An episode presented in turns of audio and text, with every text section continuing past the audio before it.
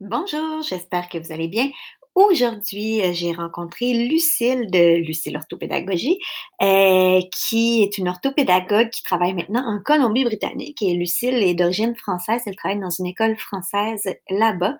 Euh, j'ai parlé avec elle de tout ce qui a trait à l'orthopédagogie hors Québec. Donc, elle m'a expliqué un petit peu son milieu, les enjeux qu'elle rencontrait hors Québec, puisque c'est une profession qui est en développement.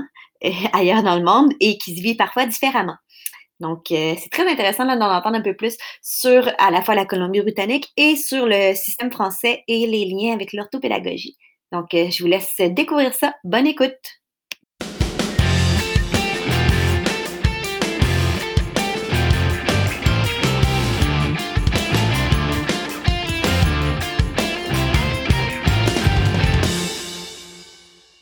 Bonjour Lucille. Bonjour, ça va bien? Oui, et toi? Oui, ça va très bien. Donc, euh, Lucille, je suis très contente de te parler aujourd'hui, en cette euh, caniculaire journée. Oui, effectivement. Particulièrement pour toi. Oui, assez exceptionnel euh, comme température. Oui, puis particulièrement pour toi parce qu'on est en juin en ce moment. Là.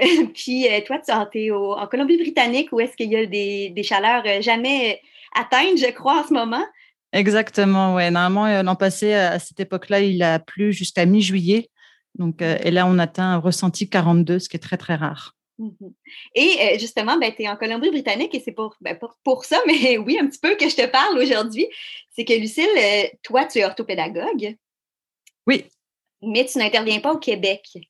Non, c'est ça. J'ai fait ma formation mmh à, à l'Université de Montréal et après à l'UCAM pour des études de deuxième cycle. Puis j'ai travaillé dans les écoles euh, au Québec, j'ai travaillé aussi dans les écoles comme Vanguard du Saint-Guilbeau, mmh mais j'ai décidé de partir euh, à, Vancouver. En fait, je voulais partir un peu hors du Québec parce que, comme on peut l'entendre dans mon accent, euh, je suis française d'origine et je voulais essayer de rallier ma culture française avec mes, mes connaissances en orthopédagogie du Québec. Et donc, j'ai postulé dans différentes écoles françaises qui existent à l'international. Et euh, à Vancouver, en fait, la directrice de l'école connaissait déjà l'orthopédagogie euh, par Eugénie, qui est elle aussi orthopédagogue, euh, qui, qui fait de la téléorthopédagogie notamment, etc. Et donc, quand elle a vu mon CV, ben, ça a rejoint un peu leur objectif l'année suivante. Donc, elles ont accepté de ce projet-là d'implanter l'orthopédagogie dans leur école. Puis là, juste pour préciser, quand on parle d'école française, on parle d'école avec le système français, pas d'école francophone hors Québec. C'est ça. Alors, il existe la, commission scolaire francophone en Colombie-Britannique. Mm-hmm. Donc là, c'est plein d'écoles francophones, mais nous, on est vraiment une école française avec le programme de l'éducation nationale de France et on doit aussi euh, combiner avec le programme de la Colombie-Britannique. OK. comment ça se vit, ça? Ben, en fait, on, essaye de voir qu'est-ce qui est les troncs communs des deux programmes. Donc, euh, et on, fait euh, les ajustements et les profs euh, enseignent selon les troncs communs et ce qu'il faut compléter avec la commune britannique. notamment les profs d'anglais, eux, vont plus suivre le programme de la commune britannique que les, les, profs, que l'éducation nationale, parce que souvent aussi les enfants ont une meilleure connaissance de l'anglais. Euh, il y a très peu d'élèves français de France. Il y en a quelques-uns, mais très peu. C'est euh, beaucoup aussi de, de, local, en fait, euh, de, des parents de, Vancouver qui décident d'inscrire leurs enfants dans cette école-là. Ok, c'est intéressant. J'aurais cru qu'au contraire, ce serait beaucoup d'élèves français à Vancouver, dans des familles françaises. Non, non, en règle générale, dans les écoles françaises internationales, donc oui, il y a des diplomates ou des, des personnes qui travaillent hors de la France, qui inscrivent leurs enfants dans un système français parce que c'est plus simple. Mais il y a aussi des, euh, mettons, je pense à Vancouver, il y a des euh, acteurs euh, mhm. qui, comme ils font des tournages dans plusieurs pays, mais comme le réseau de, des écoles françaises et internationales est plus développé, ben, c'est plus facile s'ils déménagent de suivre le, programme. Mm. Eh bien, super, c'est intéressant. J'aurais jamais cru, en fait. Moi, je me disais, Lucille, en Colombie-Britannique, elle est dans son monde avec tes collègues. Est-ce que c'est des Français beaucoup? Oui, alors les, Français, les enseignants euh, sont majoritairement, majoritairement français. On a un enseignant euh, deux enseignants belges, un enseignant suisse, et sinon aussi euh, des enseignants canadiens, canadiens aussi. Donc, mais majoritairement quand même français. Mmh. Puis toi, tu me dis que la directrice là-bas connaissait l'orthopédagogie, mais dans les autres écoles, est-ce que tu es la première orthopédagogue à être dans le réseau des écoles françaises? Alors, euh, c'est ça. Mon, ancienne directrice, était, elle était à Manille. Donc, c'est là où euh, euh, Eugénie, elle, avait postulé, mais n'avait pas vraiment implanté l'orthopédagogie. Elle avait un petit peu fait de l'orthopédagogie parce que c'était son, son, background en bon français. mais là, moi, dans mon école, je venais vraiment comme une orthopédagogue qui allait mettre de l'orthopédagogie dans les écoles, dans les classes, dans le fond. Donc, c'était pas quelque chose qui était connu là, avant que tu arrives finalement? Non, c'est ça. C'était vraiment pas du tout connu. Ils connaissaient des orthophonistes ou logopèdes parce qu'il y en avait eu auparavant, mais orthopédagogue, c'était pas du tout connu. La seule personne qui connaissait dans le fond, c'était ma directrice, c'est tout. Donc, j'ai dû faire un travail auprès des enseignants, auprès des parents et auprès des élèves. Mes parents et enseignants, le, c'était vraiment le, mon objectif premier, c'était de faire connaître l'orthopédagogie.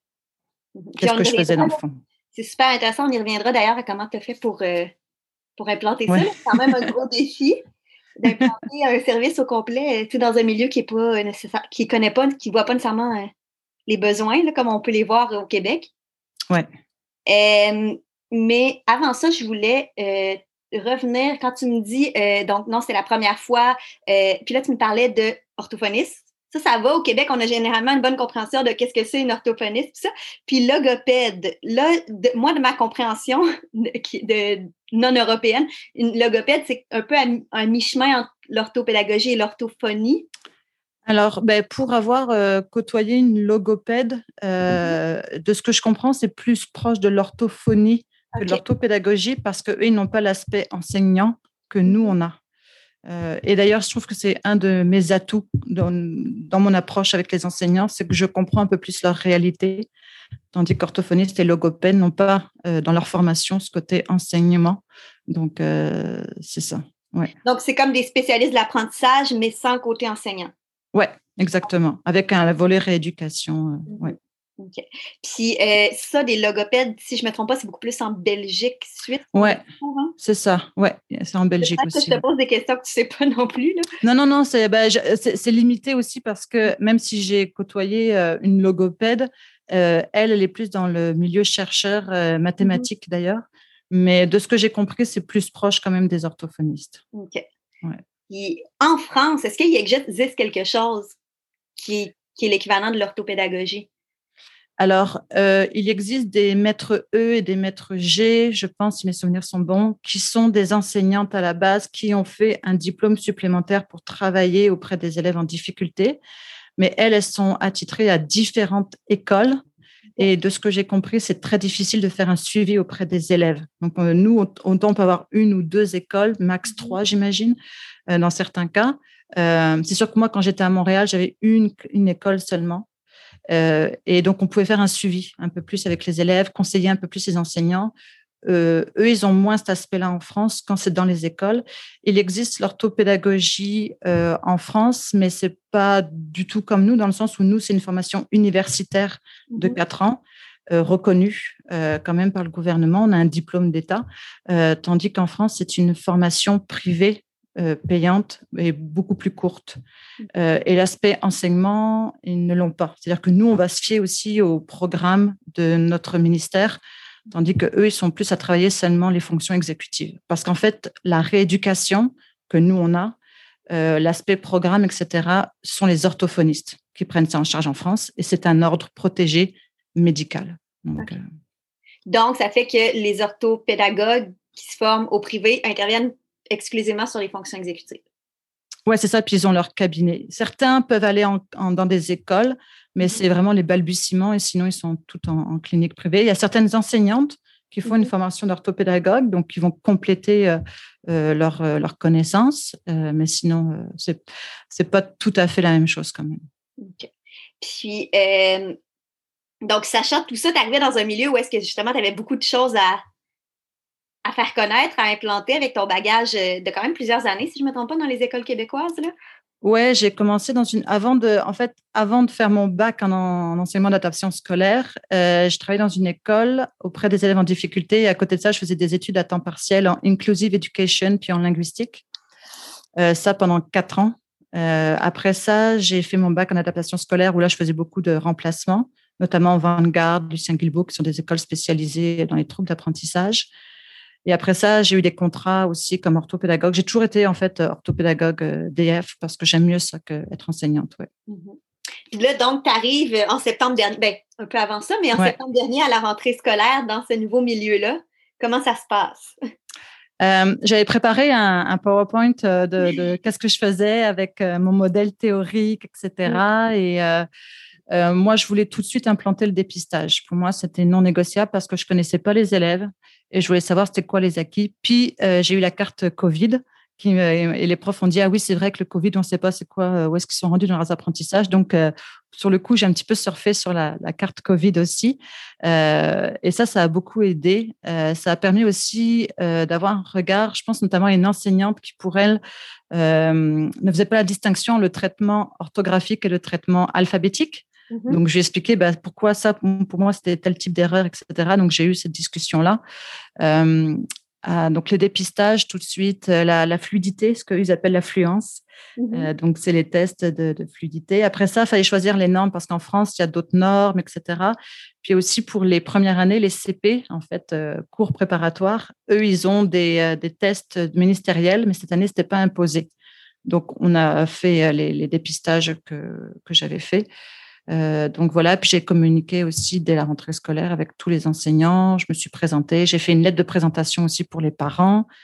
Euh, donc, euh, donc voilà, mais j'ai expliqué aussi mon rôle à, travers mon, PowerPoint. Mais je dirais que tout au long de l'année, c'était pas encore clair. Depuis tout au long de l'année, j'ai essayé de, de, de, défendre un peu qui j'étais et puis de leur expliquer qui j'étais. Mmh oui, c'est. Mais t'es arrivé quand même blindé là, avec tout ça là, dès le début. Ben, c'est parce que aussi, j'ai une culture française, fait que je connais la mentalité française. Fait que mmh je suis allée avec cette mentalité-là aussi. Je me suis dit, OK, Lucille, euh, vas-y, que tu as une mentalité française, pas trop québécoise. Donc, il y a, je devais chercher les, meilleurs des deux mondes, dans le fond. Mmh Puis, euh, là, tu m'as parlé un peu, bon, dépistage en début d'année, mmh. avec lequel on est habitué, mais ça ressemblait à, quoi tes tâches au fil de l'année dans cette école-là? Alors, avec le dépistage, j'ai rencontré chacun des profs, je leur ai expliqué voici les résultats, voici ce que, avec des beaux tableaux de couleurs, etc. Et je leur ai expliqué ce serait quoi, moi, mes cibles et c'est quoi les élèves que je voyais vraiment euh, qui étaient en, grande difficulté. Et là, je leur ai proposé de les sortir, ces élèves-là, et de faire du palier 3 qui n'est pas vraiment du palier 3 parce que le palier 1 n'est pas vraiment installé. Donc, euh, je ne peux pas parler vraiment de modèle euh, réponse à l'intervention. Euh, parce que dans ma tête, s'il y a un palier 3, c'est que le palier 1 est déjà bien installé et, en fait, euh, très peu d'enseignants connaissaient l'enseignement explicite, l'enseignement efficace. Euh, donc ça, ça a été aussi quelque chose que moi, j'ai expliqué parce que parallèlement, je faisais un cours sur l'enseignement efficace avec la TELUC. Mhm. Donc là, après, moi, j'ai pu expliquer aux enseignants c'était quoi. Fait qu'il y en a qui avaient entendu parler parce que les enseignants français, il y en a qui ont étudié dans, enfin, étudié, enseigné dans différents pays. Euh, beaucoup aux États-Unis. Donc, vous avez déjà entendu parler ça par leurs collègues anglophones. Euh, mais le modèle RAI n'est pas vraiment implanté. Alors, euh, pour revenir à, mes moutons, dans le fond, il y a les élèves où je voyais le, plus gros défi, je les ai pris en petits groupes. Après ça, il y a des profs où je leur ai dit, ben là, moi, je peux venir avec toi en classe pour t'aider. Puis il y a d'autres profs où j'étais carrément en classe et j'enseignais aux grands groupes mmh et surtout les stratégies. Euh, beaucoup de stratégies. Euh, c'est le mot qui, que j'ai essayé d'utiliser le plus possible dans cette année et que certains profs maintenant réutilisent. Donc ça, je, suis, je suis contente. Donc euh, ouais, j'ai essayé d'implanter les stratégies, les stratégies, les stratégies et je vais continuer ça d'ailleurs les années, les années suivantes. Mhm. Donc, rôle conseil aux enseignants? Ouais. comprends? Conseil aux enseignants, conseil, aux parents aussi. Euh, des parents qui, face aux difficultés de leur enfant, sont un peu démunis, euh, ont peur, bien évidemment, c'est normal. Donc, euh, d'expliquer c'est quoi la dyslexie, c'est quoi le TDAH, c'est quoi les possibilités, comment on peut adapter en classe. pas nécessairement attendre le, rapport d'un neuropsy qui, où il y a une liste d'attente même au BC. Donc, tout de suite, qu'est-ce qu'on peut faire en place? Qu'est-ce que moi je fais dans mon bureau avec cet élève-là que eux ils peuvent faire à la maison? C'est des parents qui sont très demandeurs. Comment je peux aider mon enfant à la maison dans les devoirs, etc. Donc, c'est pas mal ça aussi, oui. Puis, ça m'amène, on reviendra à tes tâches, mais avant que tu sois là, qu'est-ce qu'il y avait comme service à l'école pour les élèves en difficulté? Est-ce qu'il y en avait? L'année précédente, il y avait, je ne sais pas si c'est cette année qui vient de passer avec la COVID ou celle d'avant, en tout cas, il y avait une, orthophoniste logopède. OK. Et il y avait une fille aussi qui était responsable du euh, français langue seconde. Mm-hmm. Ouais. Donc, il y a ces deux services-là. Donc, le service français langue seconde a continué cette année, puis continue les années suivantes, dans le fond.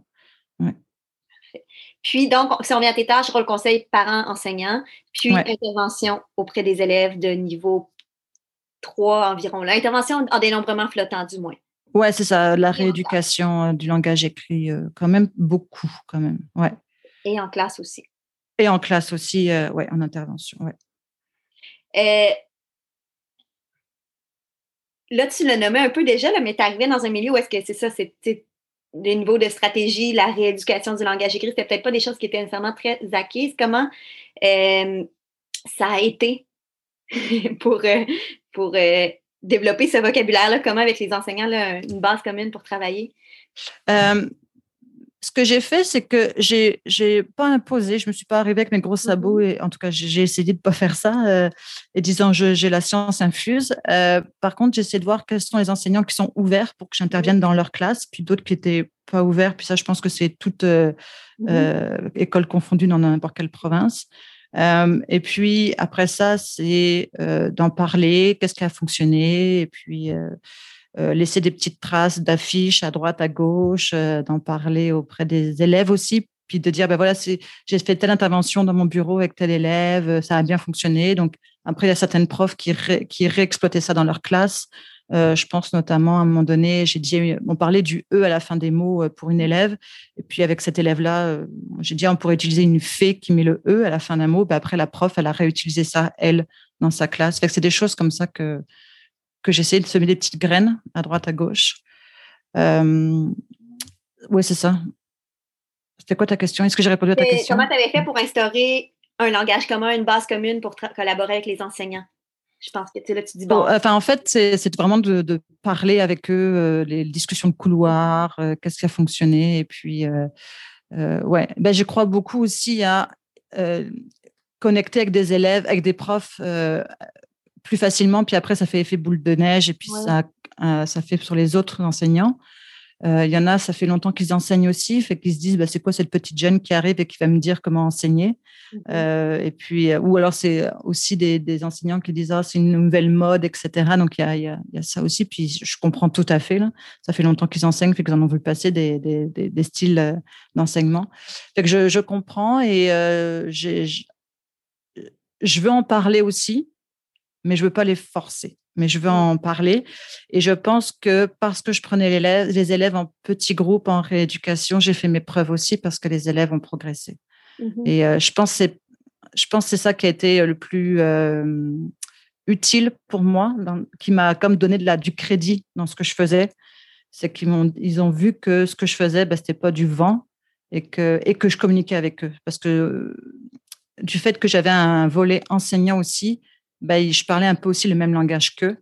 Et donc, ils ont vu que j'étais capable de gérer aussi un groupe, que j'étais pas mal capable d'enseigner, que je n'étais pas juste dans mon bureau en, en, îlot. Donc, je pense que ça a été aussi euh, une chose qui a aidé. Je pense que ça fait longtemps, mais j'avais enregistré il y a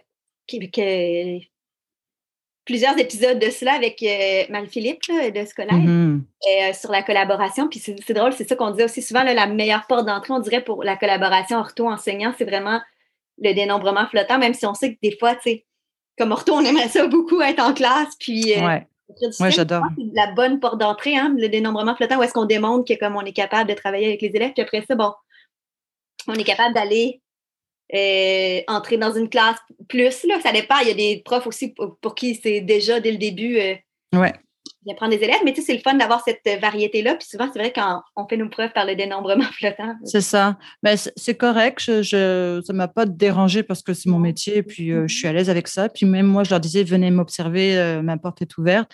Ce que je faisais, c'est que je prenais des photos puis je les envoyais aux parents aussi et je les envoyais aux, aux, profs aussi. Donc comme ça, ils voyaient ce que je faisais dans mon bureau et mmh surtout que les classes sont à l'étage puis moi je suis en dessous, fait qu'ils voyaient pas, ils voient pas forcément ce que mmh je fais. Donc, j'envoyais beaucoup de photos euh, en plus de, communiquer avec eux et d'envoyer des mails aussi, des choses comme ça. Mmh.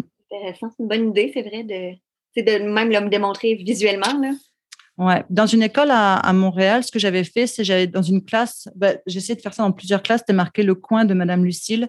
Puis là, les stratégies que j'avais vues avec les élèves, ben, je l'affichais aussi dans la classe. Donc, comme ça, les élèves, les autres élèves se demandaient c'était quoi. Puis là, mes élèves à moi expliquaient aux autres élèves c'était quoi la stratégie. Puis c'est toujours visible. C'est comme un lien, un pont.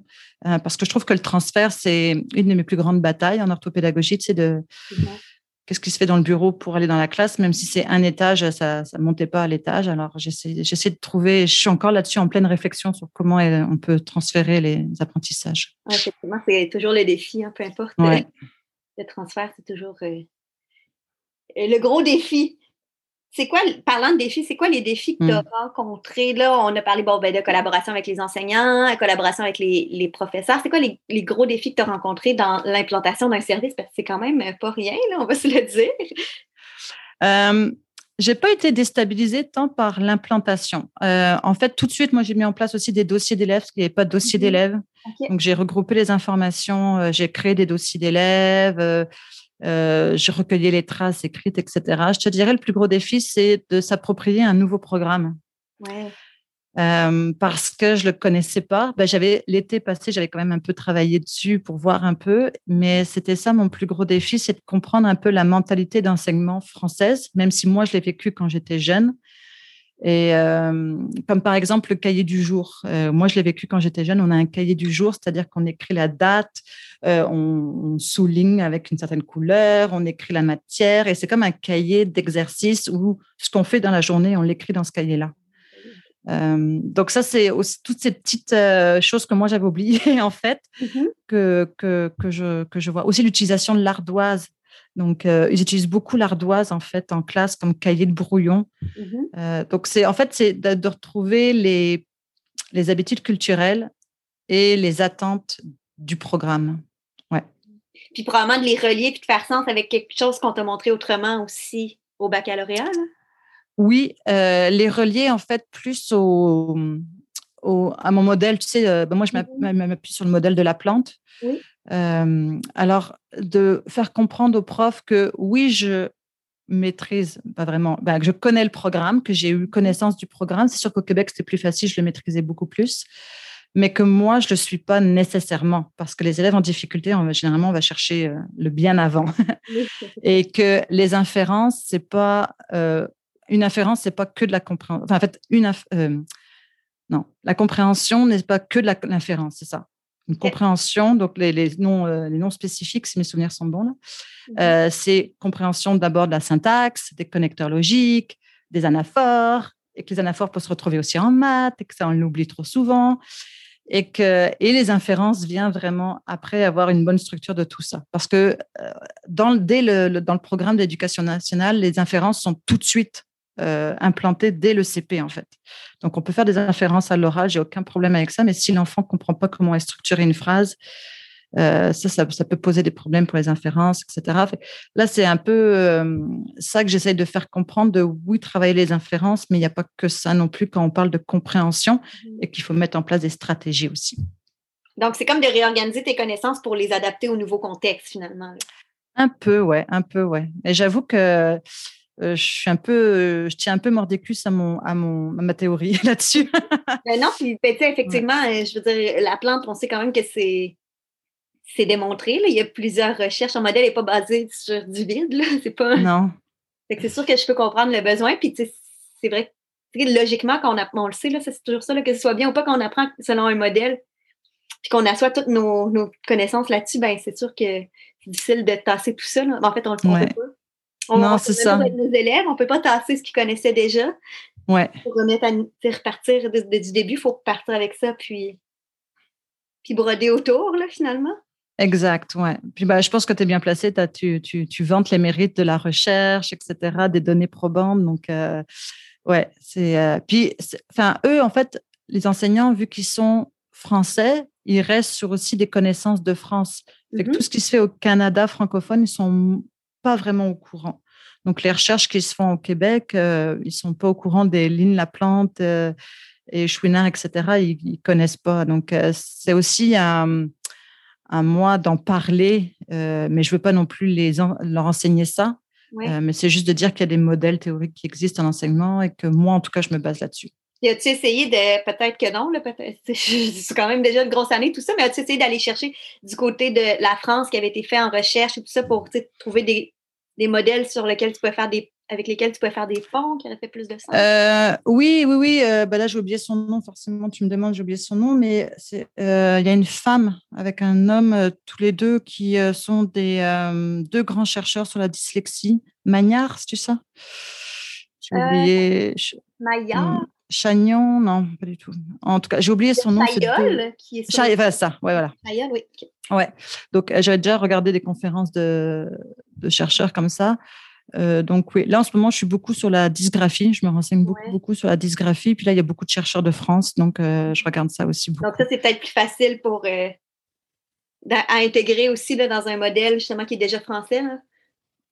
Oui, oui. en même temps, on est un peu, c'est un peu spécial parce que autant il y a une communauté francophone à Vancouver, mais on est un petit peu coupé du monde quand mm-hmm. même francophone parce qu'on est entouré d'anglophones. Alors, euh, c'est un peu, à part avec les réseaux sociaux, ça aide, mais euh, moi, j'ai peur d'être déconnectée de ce qui se fait euh, actuellement en termes de recherche, parce que, en tout cas, à Montréal, j'étais vraiment nourrie par ça. Et là, j'ai l'impression de, perdre ça, alors ça me fait peur. Je comprends, oui. Mmh. est-ce que, là, on a parlé justement d'isolement, là, je comprends que, bon, dans le réseau des écoles françaises, il n'y a pas vraiment d'autres orthopédagogues, donc vous n'avez pas nécessairement une communauté de pratique, tout ça. Est-ce, je, je sais qu'en Colombie-Britannique, il y a des orthopédagogues dans euh, les conseils euh, scolaires francophones. Est-ce que c'est des gens avec qui tu as collaboré au fil de l'année ou? Alors, oui, il existe des orthopédagogues. Euh, j'ai contacté deux orthopédagogues qui travaillent dans les écoles. Euh, mais il n'y a pas eu de suite nécessairement. Mais je sais qu'elles, entre elles, ils ont comme un groupe WhatsApp, Facebook ou un groupe euh, inter euh, conseil scolaire où ils, peuvent échanger entre eux. moi, je suis un peu isolée là-dedans, fait que je, compte beaucoup sur mes connaissances déjà du Québec, en fait. Mon réseau qui est au Québec et mon balado aussi aide à, ça, à ce que je reste un petit peu connectée. Donc, ouais, c'est ça. je suis plus en connexion ou en contact avec ceux du Québec. OK. Mais c'est tout aussi bien. Là. Puis avec les réseaux sociaux, ça le sonne bien maintenant. C'est beaucoup plus facile de communiquer. Puis de... Ouais, vraiment. Ouais, ouais, c'est sûr. Mm. Là, on a parlé de défis beaucoup, puis de, de, de, tout ce que tu as eu à, à, bâtir, à construire. Là. Mais il y a, quels avantages, tu sais, qu'est-ce que tu aimes le plus? Quels aspects de ton, ton emploi en Colombie-Britannique euh, tu aimes le plus? Euh, ce que ben, le fait que ce soit une école française, comme je disais, c'est un, c'était pour moi d'aller chercher ma culture française d'origine. Euh, et, je dois dire, ça fait du bien des fois euh, mmh. de faire des blagues et que les, autres personnes comprennent euh, mes références françaises. même si j'ai passé 17 ans au Québec, j'ai aussi des références québécoises, mais des fois, ça, fait du bien de, parler d'un produit alimentaire français, puis que mon collègue y connaisse. des, petites choses culturelles comme ça qui font du bien. Euh, à notre école, on est des, classes aussi avec des petits effectifs. Euh, il n'y a pas beaucoup d'élèves. Donc ça, ça, fait du bien aussi. Euh, le fait que ça soit quand même beaucoup tourné vers la francophonie, vers le monde, beaucoup de projets avec d'autres écoles, ben là moins que la Covid, là, mais en tout cas beaucoup de projets aussi. Je trouve ça hum, riche en fait, mmh. toute cette ouverture vers le, monde. ouais, ça, je, trouve ça super, super riche. ouais, ça, c'est le mot. Puis aussi, bah, le fait d'habiter en Colombie-Britannique, euh, les paysages. Euh, bon, tout le monde me demande si je fais du sport, euh, parce qu'ici, tout le monde fait du sport. Alors ça, je ne me suis pas encore mis, mais ça ne serait tardé. tu n'auras pas le choix pour devenir une vraie... C'est clair. Vancouveroise. Ouais. Si je ne me trompe pas aussi, euh, je sais que je te voyais là, euh, au début de l'année faire des heures du compte. Je crois qu'il y a quand même, c'est une petite communauté francophone, comme tu me disais, mais je pense qu'il y a quand même un grand sentiment de communauté lié à l'école, puis lié au, euh, au, à la petite communauté francophone de Vancouver, si je me trompe pas. ouais, ouais, ouais, ça, bah, ouais. Donc, je fais des animations littéraires avec le Centre culturel francophone de Vancouver. Pas, pas avec mon école. C'est pas à l'école que tu fais ces animations-là. Non, non, c'est ça, c'est euh, en dehors de l'école. Euh, parce qu'à notre école, on a une bibliothécaire qui est hyper dynamique et mmh euh, on a une grosse librairie de livres francophones, français, donc c'est même québécois aussi, etc. Donc ça, c'est vraiment cool. donc moi, c'est avec le centre culturel, puis aussi l'Alliance française du Surrey, qui est comme une partie de Vancouver. Donc ça, c'est des animations dans des parcs, au centre culturel, etc., de littérature. Donc j'anime avec des albums jeunesse. Euh, après, il y a une communauté francophone, il y a une communauté française et une communauté québécoise qui se mêlent pas vraiment ensemble, bizarrement. mais sinon, c'est quand même assez. On peut entendre du français dans les rues. C'est rare, hein, on va se le dire, mais on peut entendre du français dans les rues. ouais. Donc, j'ai l'impression qu'il y a plus de Français d'installés à Vancouver que de Québécois, mais peut-être que je me trompe. Ça se peut très, très bien que je me trompe. Je sais pas. Je, ne pourrais pas dire. Je sais que moi, quand j'étais allée, j'étais, euh, j'ai des amis québécois qui habitent là maintenant, puis on est allé en voir, entre autres, une pièce de théâtre québécoise en français. Puis j'étais quand même surprise de, de, voir qu'il y avait cette espèce de communauté-là. Là, ouais. Auquel on ne pense pas nécessairement. Ouais, là, c'était fermé. Donc là, j'ai hâte de voir la vie culturelle. Euh, donc, euh, ouais. Mais je sais qu'ils font, il y a des concerts. Il y avait Louis-Jean Cormier qui avait été invité cette mm-hmm. année à Vancouver, etc. Donc, ouais, ouais, quand même. C'est, j'ai, hâte vraiment de, de, plus la découvrir. Là, c'est un peu plus timide cette année, mais j'ai hâte de la découvrir. Ouais. Là, tu viens de nous voler un peu. Moi, ben, moi tu viens de me voler un punch. Je ne savais pas, on ne s'est pas parlé beaucoup dans la dernière année, mais donc tu continues à travailler là-bas l'an prochain et pour, ouais. l'an prochain, oui? Ouais, ouais, je continue, je continue, ouais. Moi, bah, j'ai un contrat de trois ans, donc on, on, verra après. en tout cas, ben, parce que il y a aussi ce sentiment-là de tu commences quelque chose avec des élèves en difficulté, tu peux pas les lâcher, tu vois, tu, tu mmh vois leur progrès, etc. Tu vois que c'est efficace, les parents sont super euh, reconnaissants, donc euh, je veux dire, je peux pas les lâcher. Parfait, tant mieux. Ouais. On est en fin d'année, puis on se disait tantôt, euh, justement, avant de commencer à enregistrer, que ben, c'était comme un bon moment pour faire ton bilan, finalement, parce ouais. qu'on presque à ta dernière journée d'école, finalement. Oui, ouais, là, on est en, en pédago de fin d'année. C'est ça mon bilan est assez positif quand même. Euh, je pense que j'ai fait mieux comprendre c'était quoi l'orthopédagogie. Mmh euh, mais il y a des nouveaux enseignants qui vont arriver l'année prochaine, donc je vais, je vais devoir expliquer plus l'orthopédagogie, mais je vais y aller aussi avec euh, c'est quoi une dyslexie, c'est quoi un élève qui a un TDAH, etc. Je vais plus y aller avec ça parce que lire un rapport neuropsy, c'est important aussi un peu de comprendre, peut-être pas dans les détails là, parce que moi non plus je suis pas neuropsy, mais comment ça peut influencer, comment l'élève peut être dans sa classe et comment on peut aider cet élève-là? Ils sont beaucoup dans les adaptations, en fait. On a une espèce de protocole.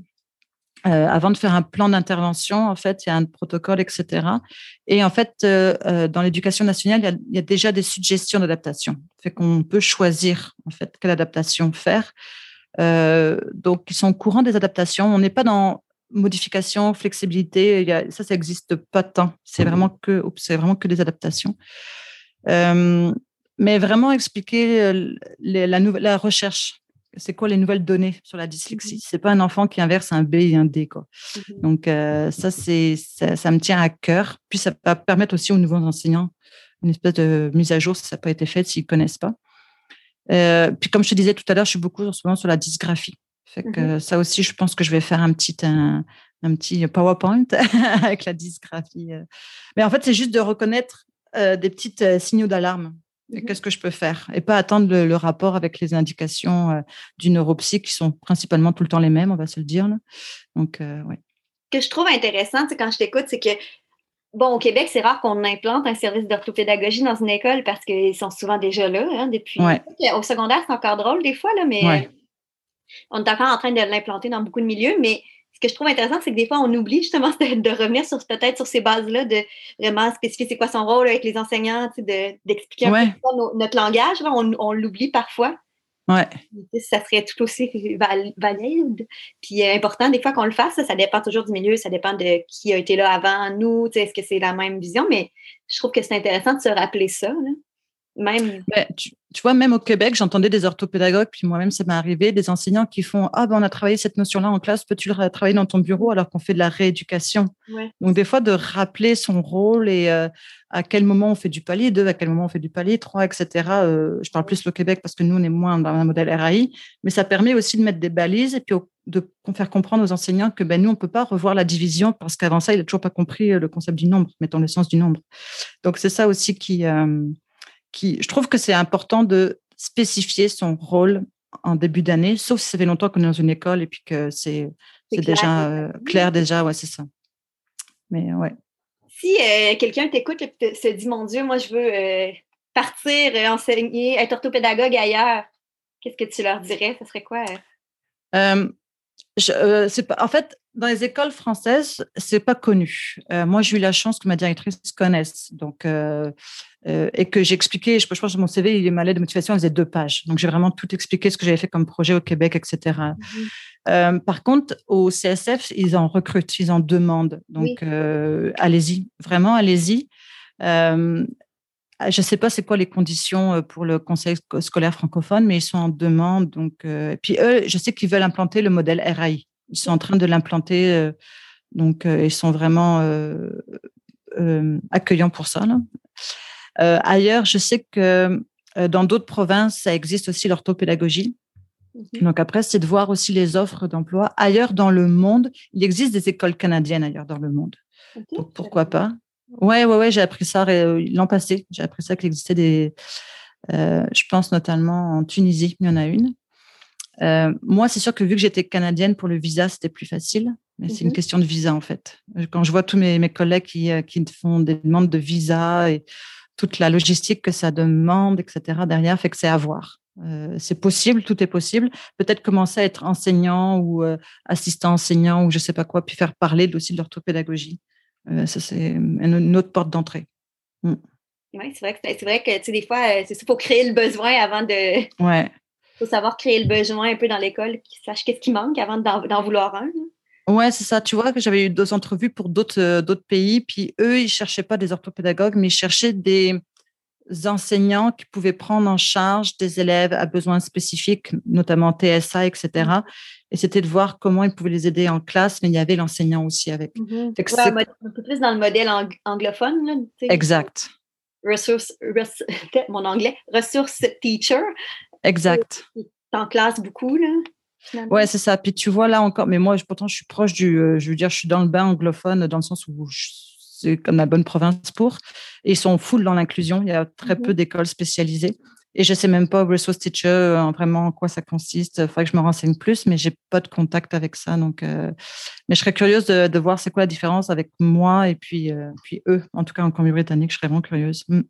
Parce qu'il y en a qui savent, qui nous écrivent. Oui, effectivement, on est très intéressés. Mais moi, mm. à chaque fois que j'essaie de comprendre un peu le système éducatif d'un autre pays, ça, ça, peut devenir le, très long et très complexe quelque chose qui nous puis je me dis ça doit être la même chose pour le Québec qui nous paraît si simple quand on est de cette culture là euh, toujours très complexe finalement pour quelqu'un de l'extérieur parce que ça vient avec comme tu le nommais plein de références culturelles plein de, de choses qui viennent souvent de de nombreuses années parfois oui de la recherche puis de l'évolution des connaissances mais aussi de tout le bagage socioculturel de la société. Mais tu vois, d'un point de vue euh, extérieur, l'orthopédagogie, c'est canadien, c'est pas québécois. Donc moi, je répète, non, non, ça vient du Québec et c'est vraiment plus euh, au Québec. Après, c'est diffusé dans les autres provinces, mais on est formé que au Québec. Fait à chaque fois, j'essaye de, de rétablir un peu ça parce que c'est pas canadien. C'est pas vrai que si on va euh, dans une école anglophone, il y a une orthopédagogue. Donc, euh, ouais. je pense que non, non, anglophone, non, parce qu'ils n'ont vraiment pas le même modèle, effectivement, comme on disait. Non, c'est ça. Mm. Si on veut euh, en savoir plus sur tes aventures en Colombie-Britannique, si on veut se connaître un peu tes projets, on peut te suivre sur Instagram? Oui, je suis sur Instagram, ça s'appelle euh, Lucille Orthopédagogie, tout mm-hmm. simplement. Euh, j'ai une page Facebook, mais j'avoue que je suis plus active sur Instagram. Euh, en fait, je suis beaucoup plus active sur mes stories Instagram que mes, euh, mes publications, j'avoue. J'essaye de faire un effort là-dessus, mais je suis pas, je suis, plus facile dans les stories. Plus instantané, je comprends tout à fait. Ouais, c'est ça. Puis là, tu vois, j'essaie d'avoir, de me dire, OK, ben, si j'aime ça, faire des vidéos, peut-être que mes publications peuvent être plus sous forme de vidéos mm-hmm. que, que de photos. c'est plus facile de l'intégrer qu'avant. Ouais. Ouais, carrément. Ouais, ouais. Ouais, je sais que le, tien, ton, ton Instagram, tu l'alimentes bien, etc. Moi, je suis pas assez, je suis pas assez assidue pour ça. Ouais, mais je suis pas, je travaillais pas à 100% non plus cette année. Fait que j'avais cette possibilité-là. Faut le mentionner quand même, là. Pour revoir ses, ses attentes. Puis, tu as aussi un podcast. Oui, ça, j'ai un podcast, mais c'est pas sur, euh, sur ma vie, là. C'est vraiment pour connaître euh, l'orthopédagogie. Euh, ma vie est pas très intéressante, fait que le podcast serait pas intéressant. mais ouais, le podcast s'appelle Micro ouvert sur l'orthopédagogie. Mmh. Donc, c'est avec Christelle. On anime ça toutes les deux en collaboration avec l'ADOC, l'Association des orthopédagogues du Québec. donc là, on a fait une première saison. On continue encore la saison jusqu'au moins jusqu'en décembre, où on essaye de montrer les différents milieux de l'orthopédagogie. Mmh euh, souvent, on pense que l'orthopédagogie, surtout tu sais, quand on est dans notre bac, on pensait que l'orthopédagogie, c'est que du primaire. Exact. Ouais. Vraiment, Ou secondaire. Dans un bureau, dans une école. Oui, oui, tout à fait. Alors que non, et, et donc on, montre différents, différents milieux. On a montré la téléorthopédagogie, euh, on a montré, qu'est-ce qu'on a montré d'autre? En psychopathologie. Oui, c'était tellement un bel euh, épisode. Ouais, ouais, ouais, ouais. Mais il y a d'autres qui sont. Comment? Collégial? Ouais, collégial. Oui, oui, collégial avec. Euh, ouais. Ça, c'est une personne bah, que j'ai rencontrée pendant mon bac, justement. Donc, et elle était en formation secondaire, puis tu vois, après, elle est devenue en secteur collégial. C'est un peu le message. Ah, pardon, vas-y. Je, je disais juste qu'on demande de plus en plus au collégial. Je ne sais pas sans cesse des offres d'emploi passées pour des orthopédagogues. Ouais. C'est sûr, comme elle disait, au collégial, c'est moins la rééducation. Euh, on est plus en primaire en rééducation. Euh, FGA aussi. Euh, oui. mais tu sais, mon but, c'était de montrer l'orthopédagogie. Donc, mettons, tu es dans ton bac, tu es en questionnement ou en maîtrise, tu es en questionnement. Ben, voici les possibilités. Donc, j'espère que le balado peut aider à faire des choix un peu plus ouverts que, que ça. C'était un peu ça mon objectif. Puis de euh, que ça rayonne aussi à travers euh, hors Québec aussi, tu vois, que c'est pas que ça reste pas cloisonné au Québec et de, de que ça fasse rayonner aussi inter le Québec, pourquoi pas. Ouais, avec plaisir. C'est un super beau projet. Là. Moi, je, je suis vos épisodes, euh, je les écoute dès qu'ils sortent. Là. Merci. oui, vraiment. Puis je pense que moi aussi, j'aurais aimé ça au bac parce que moi, au bac, je ne me voyais définitivement pas comme une orthopédagogue. Je voulais absolument pas devenir orthopédagogue. C'était très loin dans mes options là, de travail après. Puis euh, parce que je pense que j'avais justement une vision de, tu sais, je vais faire beaucoup, si je vais, si je suis orthopédagogue, je vais être dans une école primaire, puis je vais faire beaucoup de conscience phono avec des élèves du préscolaire. Puis ça, c'était hmm. quelque chose qui me parlait aucunement. Ou tu sais, je vais juste gérer des ordinateurs. Euh. Hmm. J'avais beaucoup de préconceptions qui ne me parlaient pas du tout. Puis finalement, euh, ça, on se rend compte quand on sort que les possibilités sont infinies et que. Ouais. Puis. Ouais, c'est ça. Puis au primaire, c'est vrai que c'est beaucoup plus euh, connu. Euh, puis comme tu dis, on parle de travail euh, de la conscience phono, de la rééducation, mais de, connecter avec des adultes. Ils sont en demande là vraiment au collège aussi. Tu parlais du collège, du secondaire, etc. Ils sont vraiment en, demande. Alors c'est moi ce que du message que j'ai compris des autres orthopédagogues, c'est que c'est pas si insurmontable que ça en fait ça nous fait peur parce qu'on n'est pas dans notre zone de confort, mais en fait, en fait euh, c'est passionnant comme métier. Puis, euh, ouais. Mais je te remercie. Est-ce qu'il y a d'autres choses que tu. Ben là, je sais que tu es aussi impliqué dans la, dans la DOC, justement, on en parlait, mais euh, tu es aussi impliqué pour les dossiers de l'orthopédagogie hors Québec.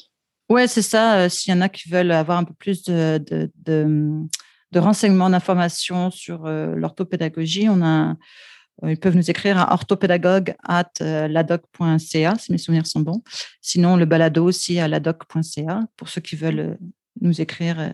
On est à la recherche de commentaires. On aime beaucoup ça, les commentaires. Fait que n'hésitez pas à faire des commentaires. J'imagine que toi aussi, Jeanne, tu veux des commentaires sur ton balado? moi, je, moi, suis pas bonne. J'oublie toujours cette partie-là. ouais. Mais en fait, c'est, je trouve que c'est important dans le sens où parce qu'on parle, on parle, mais on ne sait pas comment est, reçu le message. Donc, de nous laisser des commentaires, ça nous permet de faire comme Ah, OK, vous avez vraiment apprécié ça. Et, euh, ça que vous aimez plus. Oui, oui, tout à fait. As bien ouais, c'est ça. Puis de, de, de, de, nous liker euh, nos balados, ben, ça nous permet de nous encourager aussi à continuer parce qu'on ne sait pas c'est quoi l'impact qu'on a sur, euh, sur les auditeurs. Donc, ouais. Tu as bien raison. Mais je te remercie. C'était super intéressant. Ben, merci à vous. J'espère que j'ai répondu à, à tes questions assez précisément, en tout cas. Oui, tout à fait.